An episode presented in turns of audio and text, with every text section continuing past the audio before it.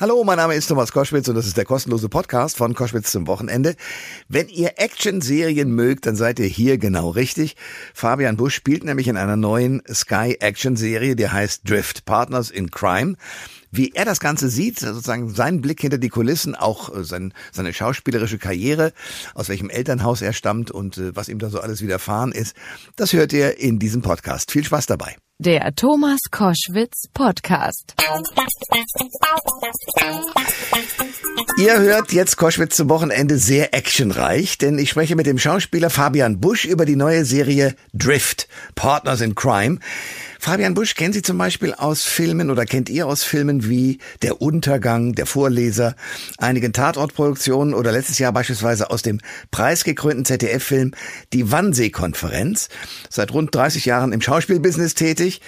Und äh, das wurde ihm quasi in die Wiege gelegt. Als Kind von Varieté-Tänzern verbrachte er bereits seine Kindheit ständig natürlich im Theater. Fabian Busch, herzlich willkommen. Ja, vielen Dank. Hallo. Drift Partners in Crime handelt von den beiden Brüdern Ali und Leo Zeller.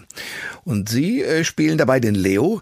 Regisseur Tim Trachte sagt über die beiden, dass Ali der Bauchmensch und Leo der Kopfmensch sei. Sehen Sie das auch so? Ja, das kann man schon so sagen. Also Leo ist sicherlich derjenige, der so ein bisschen ähm, rationeller denkt im Gegensatz zu seinem Bruder. Aber die beiden sind in ihren, äh, wahrscheinlich in ihren offensichtlichen Unterschiedlichkeiten doch irgendwie auch gleich, weil sie ja aus gleichem Fleisch und Blut sind und ergänzen sich in ihrer Unterschiedlichkeit dann letztendlich auch ganz perfekt. Ali Zeller wird von Ken Duken dargestellt. Was ist die Geschichte, die die beiden wieder zusammenbringt? Also man muss ein Stück weit zurückgehen, 20 Jahre in die Vergangenheit, wo ein schweres Familie, tragisches Familienunglück die beiden im Prinzip auseinanderbringt und jetzt in der Gegenwart passiert, äh, sind beide Polizisten und es passiert ein schrecklicher Polizeizugriff, der äh, wahnsinnig schief geht. Und ähm, der Bruder, der von Ken Duken gespielt wird, der gerät unter Verdacht, da irgendwie mit drin zu stecken. Und da find, fühlt sich Leo bemüßigt, sozusagen nach München zurückzukommen und seinem Bruder zu helfen und wahrscheinlich auch letztendlich um, um äh, äh die, die, die Beziehung der beiden Brüder wieder ein bisschen zusammenzubringen. Und Sie und Ken kennen sich aber auch im wahren Leben, glaube ich, schon 20 Jahre, haben schon ja. zusammengearbeitet. Wie, wie, wie ist denn das so? Also wenn man sozusagen so eine Geschichte spielt, gleichzeitig aber weiß, man ist auch 20 Jahre, kennt man sich schon. Gab es irgendwelche lustigen Szenen am Set, äh, Set oder wie, wie ist das abgelaufen? Na, wir kennen uns tatsächlich, also wir kennen uns seit 20 Jahren, aber haben noch nie miteinander gearbeitet. Ah. Also ich habe seinen Werdegang immer sehr aufmerksam verfolgt, er offensichtlich meinen auch.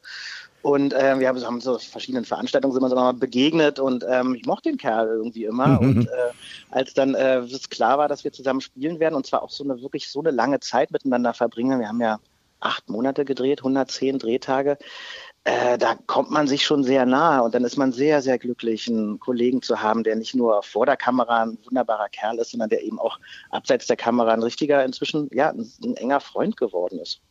Fabian Busch, wunderbarer Schauspieler, ist bei Koschwitz zum Wochenende. Wir reden über Drift, Partners in Crime, neue Serie. Ähm, und Drift äh, lässt ja die Action eigentlich schon erahnen, weil wenn man driftet, dann bringt man ja sein Fahrzeug sozusagen kontrolliert zum Übersteuern bei hoher Geschwindigkeit. Haben Sie denn diese ganzen Action-Szenen, die ich da in, dem, in der Serie vermute, selbst gedreht oder eine Stunt-Crew? Da hatten wir natürlich eine super Stunt-Crew. Wir haben die, äh, die Leute von Action Concept, die ähm, wirklich äh, internationalen sehr, sehr äh, hohen Ruf genießen. Wir konnten da zurückgreifen auf wirklich, ich glaube, seit 20 Jahren machen die das jetzt. Die sind wirklich irre, die Leute. Also es gab eine Szene, wo so ein LKW, so ein 20-Tonner mit, mit Vollgas auf mich zugefahren kommt.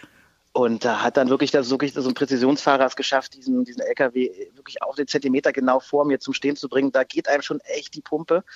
Und da hilft nur totales Vertrauen in die Fähigkeiten dieser Stunt-Crew und die, die hatten wir tatsächlich. Wow, ich stelle mir das in Ruhe vor. Ich, mhm. ich äh, sehe diesen Laster auf mich zukommen. Ich weiß, ich habe eine wahrscheinlich mit einem Kreuzchen unten auf dem Boden markierte Position für die Kamera mhm. und dann rast er auf mich zu. Ja. Ich wäre weggelaufen. Naja, der hat es irgendwie dreimal mir gezeigt, ohne dass ich da davor stand sozusagen. Ich habe gesehen, er, er, kann das echt, er kann exakt da an, diesem, an dieser kleinen Markierung halten. Und dann ähm, habe ich mich halt da hingestellt. Und das ist halt, dafür tritt man ja auch an, dass man irgendwie, dass das Adrenalin natürlich dann hochschießt. Und das ist ja das, was das unterscheidet von den ganzen Filmen, die ich in all meinen Jahren gedreht habe, wo ich meistens in einer Wohnküche sitze und äh, interessante Gespräche mit meinen Kollegen führe, sondern das ist dann natürlich einfach, das macht Spaß. Auch natürlich, wir waren an wahnsinnig vielen tollen Orten in Griechenland, in Tirol, also quer durch Europa auch. Und das ist so, das ist so das Salz in der Suppe bei, beim Schauspielerleben, dass man solche Projekte drehen kann. Fabian Busch ist unser Gast bei Koschwitz zum Wochenende und wir reden über Drift, Partners in Crime. Diese Serie geht jetzt also los und es hat äh, viele Folgen. Ich habe aber ja am Anfang schon gesagt, Sie sind ein Kind von Varieté-Tänzern. jetzt erzählen meine, El meine, Eltern werden jetzt sehr, sehr lachen, wenn sie das hören. Warum? Weil, ähm, naja, sie bezeichnen sich natürlich nicht als Varieté. Also sie haben eine klassische Ballettausbildung und sind am Theater äh, gewesen, am Metropoltheater, jetzt Admiralspalast in Berlin. Das ist ein Musical- und Operettentheater ja. gewesen. Ja. Varieté-Tänzer finde ich, korrigiere das fast gar nicht mehr, weil ich das selber sehr lustig finde und sie inzwischen auch. Aber, aber eigentlich ist es was ganz anderes, nämlich Ballett. So, wie ist es denn in so einem Haushalt groß zu werden? Naja, man muss bedenken, dass es, äh, ich bin ein Kind der DDR, ich bin in den äh, sozusagen 75 geboren, habe die DDR schon noch sehr äh, mitgekriegt. Und da war halt die, ähm, die, die, die Theaterblase in Ostberlin, die waren schon eine sehr eigene. Also das war wirklich so ein geschützter Raum, in dem man da auch politisch groß geworden ist. Und ich habe das sehr genossen, in diesen, in diesen Theaterkreisen groß zu werden, wo man das Gefühl hatte, immer auch ein Stück weit besonders aufgehoben zu sein, besonders geschützt zu sein. Und natürlich, klar, als kleines Kind hinter der Bühne groß zu werden, den mhm. Geruch von Schminke, die eingemotteten Kostüme, das ist einfach, das, das habe ich irgendwie so aufgesogen und das äh, zaubert mir immer noch ein Lächeln in, ins Gesicht, wenn ich ins Theater gehe, die, der Vorhang aufgeht und dieser, genau dieser Geruch dann in den Zuschauersaal strömt. Ja, ich, das kann ich nachvollziehen. Äh, was heißt auch politisch geschützter Raum? Also da durfte man ungeschminkt die Wahrheit sagen, ohne Gefahr zu laufen laufen, dass irgendein Spitzel zuhört oder wie? das dachte man zumindest. Ja. Hat sich dann natürlich herausgestellt, dass es doch nicht ganz so war. Auch in diesem geschützten Raum war man natürlich nicht ganz ungeschützt.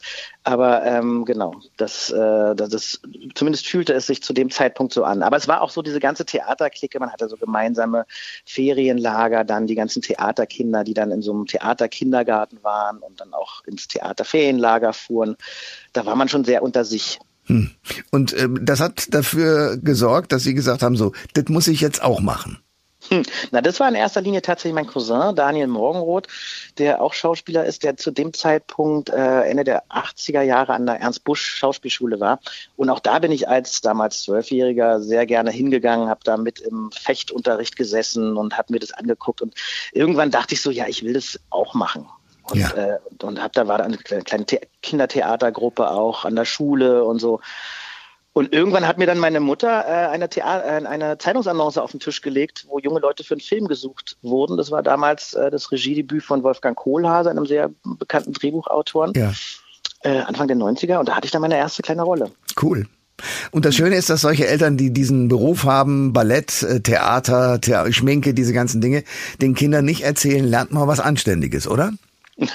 naja, da, also ich sehe mich ja, ich habe ja selber drei Kinder und auch meine Kinder äh, streben sozusagen Richtung Film und auch ich höre mich solche Sa äh, Sätze sagen, weil man natürlich einfach ja, ja, weil man natürlich einfach weiß, wie unsicher diese Branche ist. Das ist als Schauspieler ganz ehrlich, es ist äh, einer der wunderbarsten Berufe, die man sich vorstellen kann. Aber man muss damit auskommen, dass man komplett abhängig ist von anderen Menschen, von, den, von der Einschätzung anderer Menschen. Man ist so es klingt jetzt ein bisschen blöd, aber man ist so wie so ein Stück Fleisch in der Theke. Ne? Man wird angeschaut, man wird für gut befunden und wenn, wenn alle Parameter stimmen, dann wird man gekauft für mhm. das Projekt.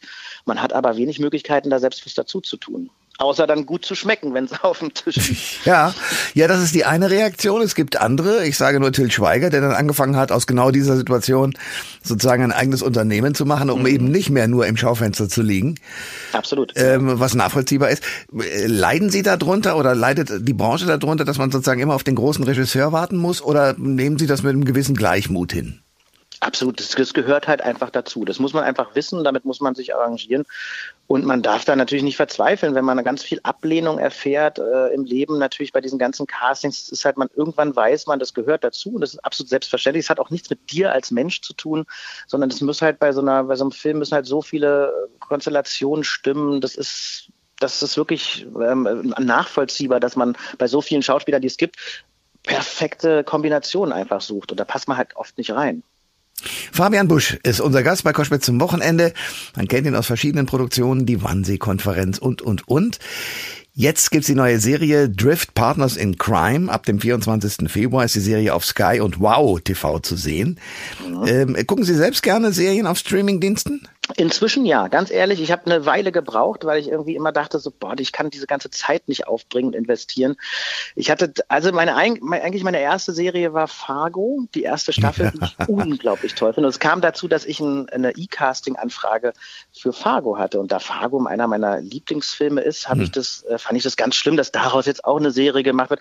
Und ich habe dieses E-Casting mehr oder weniger so ein bisschen äh, zwischen Tür und Angel bei einem Kindergeburtstag gemacht und habe dann auch irgendwie Zufall, wie die Branche halt so ist. Ich habe diese Rolle bekommen, obwohl ich mir eigentlich cool. keine Mühe gegeben habe und habe mir dann Fargo die erste Staffel angeguckt und habe es geliebt und habe in dem Moment begriffen, was Serie kann und was, was es heißt, einen Charakter über so eine lange Zeit darstellen zu dürfen und was man, was für äh, Untiefen man da eindringen kann. Das, da merkte ich plötzlich, Serie ist eigentlich das Format, was ich äh, jetzt immer machen will. Okay, also so ein Seriendreh dauert aber vermutlich auch ein bisschen länger, also man muss mhm. tiefer drinstecken, oder? Ja, total. Und das ist das Einzige, wo ich tatsächlich auch jetzt die zehn Monate, acht Monate, hundert Tage Drehtage, ich, wir haben in München gedreht, ich wohne ja selber in Berlin. Das ist natürlich schon, wenn man drei Kinder hat, auch ein Privat, da muss man da privat ganz hin zurückstecken. Das hm. fiel mir nicht ganz so leicht tatsächlich. Ich verstehe. Jetzt ist es aber auch so, dass es eine Reihe von Kolleginnen und Kollegen von Ihnen gibt, die bei mir hier schon auf dem Stuhl gesessen haben im Studio hm. und gesagt haben, ja, Serie ist ganz toll, aber dann bist du so festgelegt. Das Gefühl haben Sie nicht. Nee, Nee, also es kommt, glaube ich, total auf die Serie drauf an. Also wenn man jetzt natürlich über Jahre immer denselben Charakter spielt, dann ist die, dann, dann ist die Gefahr da, dass man irgendwie festgelegt wird auf diesen Charakter. Aber ähm, bei Drift jetzt im Konkreten, wenn es weitergehen sollte in eine zweite Staffel, das wissen wir ja noch nicht, aber diese Figur birgt so viel Potenzial, dass man gerade in der zweiten möglichen Staffel diese Figur komplett um 180 Grad drehen kann und man sie nicht wiedererkennen kann, weil wir Menschen sind ja auch so unterschiedlich und in uns steckt ja so viel drin, was man nicht im ersten Moment so sieht.